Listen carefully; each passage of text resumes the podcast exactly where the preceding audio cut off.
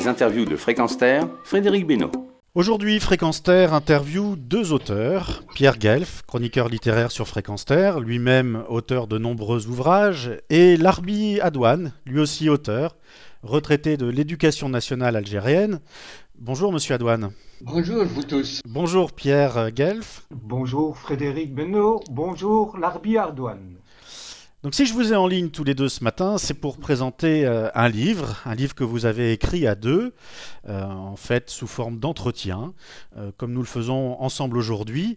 Son titre, Combat d'un humanisme algérien. Cet ouvrage, c'est avant tout l'histoire d'une rencontre, une rencontre entre vous deux, Pierre Guelf et Larbi Adouane. Alors Pierre Guelf, racontez-nous, comment vous vous êtes rencontrés tous les deux? En 1969, Étant objecteur de conscience, je me suis engagé pour le gouvernement algérien en tant que coopérant. Non pas pour une ONG, je voulais absolument vivre ce que les autochtones vivaient. Alors, j'ai rencontré l'Arbi Adouane, euh, j'étais technicien, il était scientifique, et nous avons partagé le même euh, la même habitation où on nous avait casé au logement qui était un ancien, ben je vais le dire, un ancien bordel qui était transformé en maison des coopérants, et nous avions chacun, je dis bien chacun, notre chambre. Et c'est là que j'ai côtoyé pendant deux ans l'Arbi à Douane. C'était dans quel domaine d'activité? Louis travaillait les mathématiques et moi je travaillais euh, la métrologie, c'est-à-dire la science des outils la science des instruments de mesure. Voilà, alors vous avez écrit ce livre euh, et vous avez décidé de le découper en trois parties. Euh, de, mon, de, mon, côté, moi, je le diviserai plutôt en deux. Euh, c'est un côté pratique. et l'histoire se passe à Elfley. Alors vous me dites, Larbi, si je le prononce bien, c'est Elfley Oui, Elfley, mais c'est mon village natal. C'est ça. L'histoire se passe plutôt, l'histoire se passe plutôt à Béjaïa la ville la plus proche donc de Elfley, c'est euh, Béjaïa, c'est à 60 km. Pour moi, la période, euh, donc il y, a, ces deux périodes, je vais les, distinguer, c'est très simple, hein, entre avant colonisation et après colonisation. Un petit rappel d'abord, c'est la guerre d'Algérie, c'est 1954 à 1962 euh, et la colonisation a elle commencé vers les années 1830. Alors l'Arbi à douane, vous avez quel âge quand la guerre d'Algérie éclate? Dans les années 50 euh, euh, je, suis né en 47, donc j'avais 7 ans tout juste lorsqu'on on devait savourer l'enfance. Donc l'enfance, mon enfance, c'est à 7 ans que la guerre a commencé. Je venais à peine d'entamer ma scolarité primaire dans une vieille, dans une école coloniale, une très belle école coloniale du village, une ancienne, voilà, parmi les plus anciennes écoles de, de la région. Et vous, Pierre, euh, en 54, vous êtes où? Vous, vous faites quoi? Vous avez quel âge? Ah, je suis plus âgé que Louis d'une année. Alors en 54, euh, bon, bah, c'est la naissance euh, de ma sœur qui n'est plus de ce monde, et j'habite les Ardennes. Un peu, là, là, je voudrais faire quelque chose, c'est que le caractère des Ardennais et le caractère des Kabyles se ressemblent beaucoup. Beaucoup d'ardeur au travail et un, toujours euh, à la pointe d'un combat pacifique s'il y a moyen.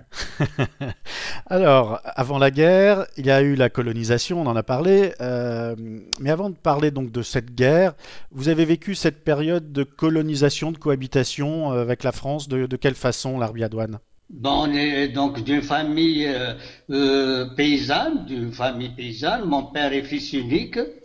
Donc, euh, il voulait pas faire l'agriculture, il voulait pas rester faire de la paysannerie. Donc, il a tenté l'émigration en France, ça n'a pas marché. Donc, il s'est, il s'est rabattu à faire un petit commerce de fruits et légumes à Sidéich, une ville coloniale. Il se, se, tirait bien, il, euh, il avait un petit, un petit, emploi de fruits et légumes, ben, on, beaucoup plus une clientèle de pieds noirs. Bon, il y avait des autres, mais beaucoup plus une clientèle de pieds noirs. Ça a duré, bon, ça a duré jusqu'en 55, 56. Lorsque la guerre a commencé, mon père, bien entendu, euh, devait collaborer, euh, devait collaborer avec euh, avec la, le Front de Libération. Donc, euh, il avait donc un laissez-passer qui lui permettait d'aller entre le village et le village colonial. C'était beaucoup plus, bon, il avait un mulet, il avait un âne, c'est avec ça qu'il euh, qu'il qu'il qu'il se rendait entre les deux villes. De très très bonne heure, il devait aller donc à Sibiche, faire, faire, faire son, euh, approvisionner son magasin. Bon, après, ben, il ouvrait très très tôt. Et bon, ça marchait bien. Bon, alors donc une enfance qui se passe plutôt bien, euh, le climat a été détendu. Est-ce que vous avez senti les, les choses se tendre euh, à mesure que on arrivait vers cette période de 54 Eh ben c'est certain. Ben, à mon village, oui, oui, il y a une route, une route qui monte de, du village colonial et qui monte sur les hauteurs de l'Akfadou, qui est le centre de la révolution, donc des villages euh, très haut perché. Et lorsque la guerre a commencé en 54, 54, 55, c'est beaucoup plus, ça se passait beaucoup plus euh, sur les villages en hauteur. Et il y avait une route donc euh, qui montait sur euh, sur l'Akfadou, sur la montagne, et on avait des camions qui défilaient. Chez nous, au village, la révolution n'a pas tellement encore commencé. Ça se passait beaucoup plus euh, euh, dans la forêt d'Akfadou. Et nous avons des camions, des camions qui montaient régulièrement chaque matin. On regardait, on venait devant la clôture de l'école pour regarder des camions. C'était beaucoup plus des Sénégalais, ben, comme ça, c'est ce qui reste en mémoire, qui montaient sur l'Akfadou. Donc ça commençait comme ça. C'était des camions, des camions militaires. Ça s'est détérioré.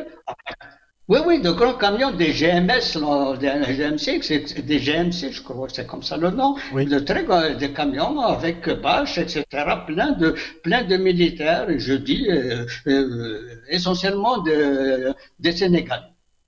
D'accord. Et alors donc on, rentre dans, la période de trouble, euh, qui est la période un petit peu intermédiaire, charnière. Euh, comment vous l'avez vécu? Comment euh, d'abord les, les, comment ça s'est passé pour vous? Donc là vous avez 7-8 ans, ça commence, les heures éclatent. Qu'est-ce qui se passe dans votre village? Oui, bah, ça, ça s'est détérioré. Ben, l'école, euh, l'école sera brûlée. L'école sera brûlée. Il y a une période donc, euh, une période de vide. Les militaires ne se sont pas encore installés au village. Et dès que l'école est, brûlée, donc il y a une école à proximité, une école plus plus récente encore, qui était qu'on dit qu'on dira l'école de filles, qui a été construite après 45, après 50, et celle-là, bon, cela a été moins moins détérioré, donc c'est là que les militaires sont venus s'installer et sont venus s'installer. Donc après une, une période de 5-6 mois d'école buissonnière, on a été scolarisé obligatoirement. On, venait nous chercher même au village euh, pour aller à l'école pendant que les moudjahidines euh, nous interdisaient d'aller à l'école. Donc c'est là, on y allait. Et c'est la période où mon père donc euh, venait d'être emprisonné. Et c'est dans cette école de filles, dans cette école caserne, dans cette école caserne qu'il a été pendant un certain temps, euh, disons, emprisonné. Je le voyais, tout ce qu'on voyait. Il y avait une aile qui servait de prison. Et pendant que je, on allait à l'école, à cette école-là, dans caserne, ben on savait, voilà, tel endroit, c'est de, devenu une prison et on voyait les prisonniers avant qu'ils ne soient transférés vers des, euh, des, camps de concentration, d'autres camps, etc. Qu'est-ce qui vous a marqué le plus pendant cette période de, guerre? Euh, ben, c'est difficile à dire. Ben, euh, j'ai eu mon père emprisonné par deux fois. Il a, fait de la prison pendant 12 mois. Il a été libéré quelque temps après pour être euh, repris encore emprisonné. J'ai eu ma grand-mère qu'on a obligé à aller faire, euh, à aller faire donc la vaisselle, à laver le linge des militaires et avec cette femme du village auquel on a rasé le crâne en plein village.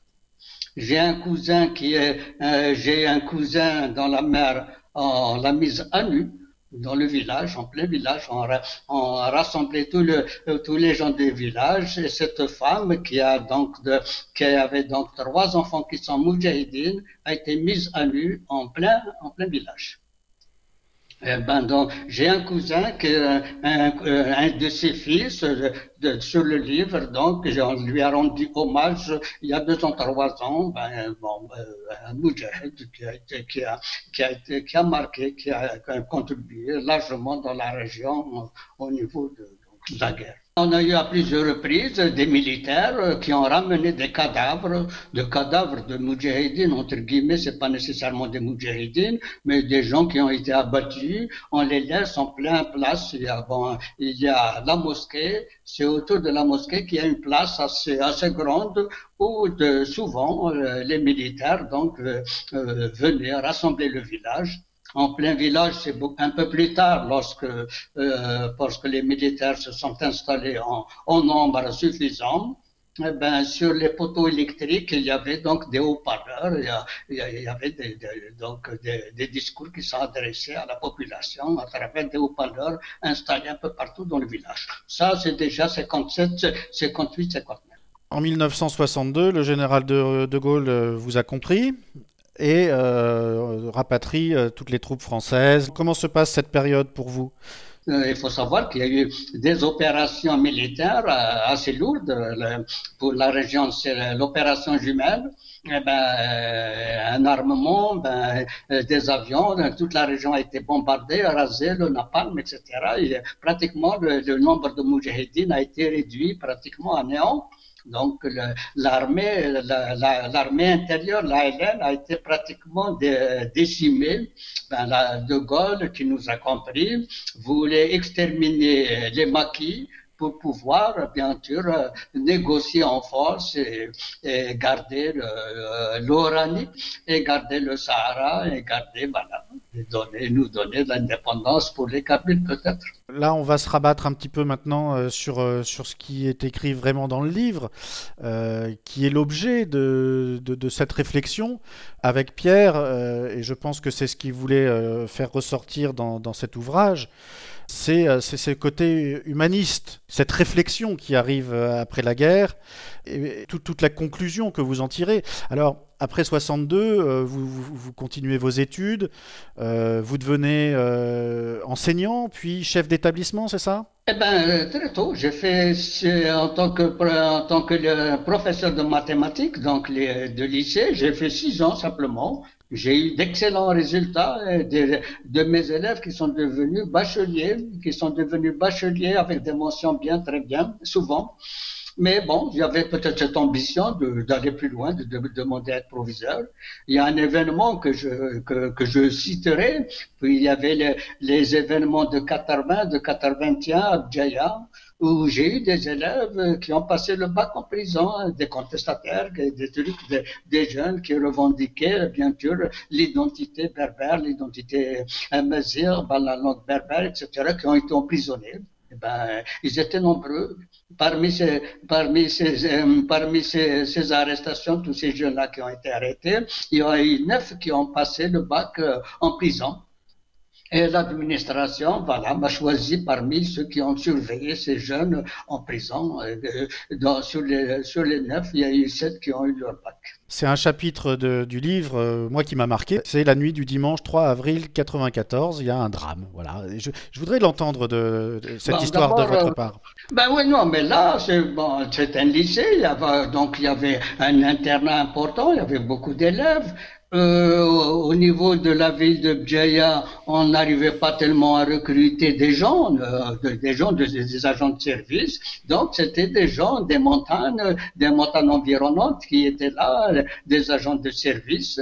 Et une, bonne dizaine d'entre eux étaient hébergés au lycée. Ben, c'était des gens qui travaillaient dans les cuisines, qui travaillaient dans l'entretien. Ils étaient hébergés. Voilà. Et il y avait un jeune euh, qui, qui entretenait, euh, qui, qui gérait ce, euh, ce foyer. Et ben voilà, à un moment donné, ce jeune décide, ça, ça se passait normalement, je l'appelais au téléphone en lui demandant de, de, ramener des cafés ou de ramener des jus comme ça pour, on était au bureau à discuter, il décide de ne pas nous ramener. Voilà. Vous constatez un changement de comportement oui, oui, un changement de comportement radical. Donc, il a été averti ben voilà, quand il décide de ne plus nous ramener des boissons au, truc, ça se passait, ça s'est passé rapidement dans le courant de la semaine. Bon, je, je l'ai, j'ai demandé donc au gestionnaire du, au gestionnaire du personnel, au gestionnaire, de lui changer de poste, de ne plus, qu'il ne, qu'il ne sert plus au foyer, et qu'il, allait, ben j'étais un peu même, un peu dur peut-être, je l'ai dit qu'il faut l'envoyer faire les toilettes. Et c'est de là qu'il, donc, à partir de cette décision-là, il s'absente, il ne vient, il, il a pris du congé, il a pris trois jours, quatre jours, il n'est plus apparu. Et quand il revient, ben, dans la nuit où il revient, eh ben, de, euh, euh, du lieu d'hébergement, c'était au dortoir avec les élèves, c'est une aile, un endroit euh, isolé, eh ben, il est au, deuxième étage, il se, il se jette, de, il se jette de, dans l'escalier. Du palier, on le trouve donc du palier. Et bon, à une heure du matin, j'ai été réveillé par des agents, compagnons de, la salle, bon, parce qu'ils sortaient, il les a perturbés, il les, il les menaçait. Eh ben, ils ont constaté son absence, ils le trouvent, ils le trouvent, euh, ils le trouvent au bas des escaliers. Voilà.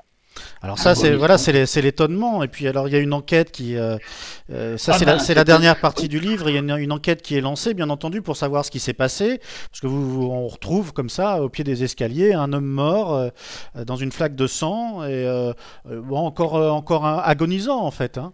Oui, oui, oui, même ben, le, le, le, bon, la, la, police, il y avait le, truc, le, bureau de police, l'arrondissement de police n'est pas n'était pas très loin, donc au bout d'un quart d'heure, la police, les pompiers, bon, ils sont venus, bon, le récupérer avec un commissaire, avec un inspecteur de police euh, qui arrive, qui, bon, qui constate, on fait évacuer, on fait évacuer à l'hôpital euh, le, le jeune là.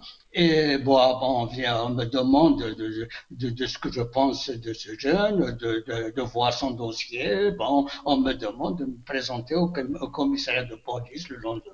J'entendais Pierre euh, dans son intervention qui dit que euh, euh, y avait une menace terroriste avec cet homme-là?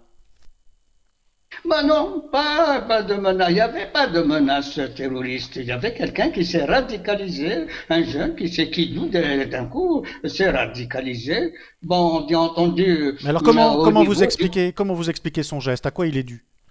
Ben, ben, bon, par la suite, bon, le, lycée, avec beaucoup d'enseignants, il y a eu, bien sûr, on a, on a été assisté à l'enterrement dans son village. Et on apprend par le père qu'il se trouvait que le père était un imam, euh, un imam, de, un imam de, un imam de mosquée euh, dans le village et que lui-même donc a constaté constaté ce, ce changement, de, comportement. Et on apprend, euh, j'apprends comme quoi il, il s'est marié, on a voulu le marier de force, etc. Qu'il s'est marié qu'on voulait pas, ainsi de suite, ces trucs-là. Donc maintenant, à savoir, euh, il est certain qu'il est, de euh, l'enquête de police a montré, bien entendu, qu'il s'est radicalisé, qu'il fait que ses fréquentations avec des, jeunes du village, avec d'autres jeunes du village, et qu'il était donc terroriste. Maintenant, euh, est-ce que et euh, ça, c'est dans l'imaginaire. Est-ce qu'il a été chargé de, de chargé de mettre une bombe du lycée, de faire un choix, etc. Bon, ça, c'est ça a été beaucoup plus de l'imaginaire que, que la réalité. Et qu'il ait fait le choix de suicider plutôt que de que de porter à, atteinte au, lycée, aux élèves, ainsi de suite. Bon, ça, ça reste un peu à prouver. Mais il est certain que l'enquête de police a montré qu'il est devenu islamiste, mais il n'y a pas disons, d'armes sur lui ou au niveau de rien de, dans ce sens. Bien, alors voilà, on arrive à la conclusion quand même de ce livre. Je voudrais euh, euh, redonner la parole à, Pierre Guelf, euh, puisque nous allons apporter une, entre, une, conclusion à cet entretien. Donc Pierre, en deux lignes, Expliquez-nous, dites-nous, euh, qu'est-ce que vous avez voulu dire, euh, faire ressortir dans, cet ouvrage, dans cet entretien, euh, qui, que je, l'imagine n'est pas un entretien d'un bloc, hein, c'est en même temps l'histoire de, cette rencontre que vous avez fait dans, dans, les années 68, hein, c'est ça, en Algérie. Nous sommes tous les deux habités par euh, un idéal, Et c'était important, cet idéal, c'est l'humanisme. Et notre, un de nos modèles, c'est Albert Camus. Et pour cause, en plus de cela, c'était quelqu'un qui a vécu en Algérie, qui a défendu l'Algérie. Moi, j'avais cet idéal-là, mais je ne pouvais pas soupçonner que l'Arbi en douane, quoi qu'il dise que ce n'était pas par humanisme et tout, peu importe, son, son propos. Mais d'un autre côté, je sais, pour l'avoir côtoyé avoir lu et continué à, le, à lire ce qu'il écrit, qu'il a, euh, est de la trempe de ces humanistes qui peuvent faire euh, bouger ou changer ou réfléchir. Ça, c'est une chose. Et je pense que à travers, dans, dans l'interview qu'il vient de, de, vous donner, c'est typique de lui. Pendant deux ans, je l'ai côtoyé. Je ne savais pas du tout qu'il avait été euh, un enfant de la guerre. Il n'en a jamais parlé. Ce n'est que en 2016 qu'il m'en a parlé. Donc ici, il est de nouveau resté très très en retrait par rapport à quand même des choses qui sont dans le livre et qui font que j'ai voulu lui donner la parole. Ça, c'est certain. Ça. Quand on sait qu'il est toujours tous les vendredis dans la rue, compte tenu de la situation actuel en Algérie et qu'il poursuit. Il faut lire ce qu'il écrit. C'est toujours euh, un combat qu'il mène et que je me retrouve dans ce genre de combat. Larbi euh, Adouane, euh, une phrase de conclusion? Ben voilà, ce que dit mon ami, mon ami Pierre, bon voilà, le problème en Algérie était celui-ci. En 62, il y a eu une déchirure humaine immense, une déchirure humaine immense. L'Algérie qu'on aurait voulu qu'elle soit une Algérie plurielle, ben, les causes sont multiples qui, qui a fait qu'il y a eu cet exode, euh, cet exode, cette séparation d'un un pouvoir militaire qui est venu trancher, décider euh, d'un autoritarisme, décider de séparer, de séparer euh, des populations qui ont vécu longtemps ensemble, qui ont vécu dans une certaine, une certaine harmonie ensemble et qu'on a dû euh, les, causes, que ce soit du côté français avec le l'OAS, que ce soit du côté algérien avec des FLN extrémistes qui voulaient, qui voulaient d'une Algérie, d'une Algérie unique, d'une Algérie avec une seule langue, avec une seule religion, avec un seul peuple. D'ailleurs, nous-mêmes, en tant que Kabyles, on a été expropriés de notre, de notre identité, etc. Donc, il y avait cette déchirure. Aujourd'hui, avec le Hirak, avec ce mouvement populaire, eh ben, c'est le même combat qui se retrouve, les militaires veulent toujours imposer cette dynamisme, comme on dit, c'est pas cette, cette unicité de pensée, etc. Et c'est pour laquelle moi je ne suis pas, ben, de toute mon, de toute ma vie, j'ai toujours aimé la vérité. Je ne sais pas cacher la vérité. Je, je ne suis pas hypocrite. Je n'aime pas, la, je pas dire ce que je ne pense pas. Je dis ce que je pense. L'Algérie, dans ce, dans cette phase encore, c'est celle du carrefour. Est-ce qu'on est un carrefour de civilisation universaliste ou bien on veut se rattacher à un certain, un certain wahhabisme, un certain islamisme rétrograde, ainsi voilà, donc c'est ce qui vaut euh, ce nouveau combat, et c'est pour ça que euh, vous avez mis, euh, Pierre, un S à combat dans le titre du livre, Combat d'un humanisme algérien, entretien avec Pierre Guelf, Pierre Guelf que vous connaissez, hein, qui est chroniqueur euh, sur Fréquence Terre. Merci beaucoup euh, pour votre disponibilité, Larbi Adouane. Merci d'avoir euh, pris le temps de nous raconter un petit peu votre vie, votre histoire, qui est un reflet de l'histoire algérienne depuis les années 50 jusqu'à nos jours. je vous souhaite une longue vie. Votre livre est publié chez Champs-Élysées Deauville. Vous pouvez le retrouver bien entendu sur Fréquence Terre, puisque cet entretien sera publié sur une page de Fréquence Terre, fréquenceterre.com. Retrouvez et podcastez cette chronique sur notre site fréquenceterre.com.